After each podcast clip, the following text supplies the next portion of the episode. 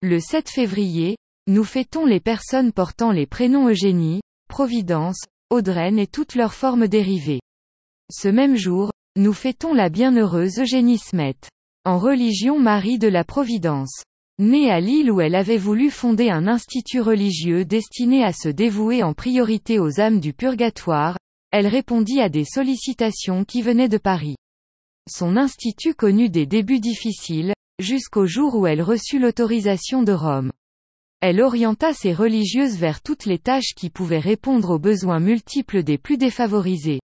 Que la charité envers les âmes souffrantes s'unisse intimement chez Eugénie Smet à l'apostolat le plus concret, le plus actif, le plus universel, voilà sans aucun doute un trait saillant de sa physionomie spirituelle et le cachet particulier que Dieu voulut lui donner. Pixie Marie de la Providence, site des auxiliatrices, les soins gratuits des pauvres à domicile constituent l'activité principale de l'Institut naissant, auquel les laïcs sont, dès le départ, associés.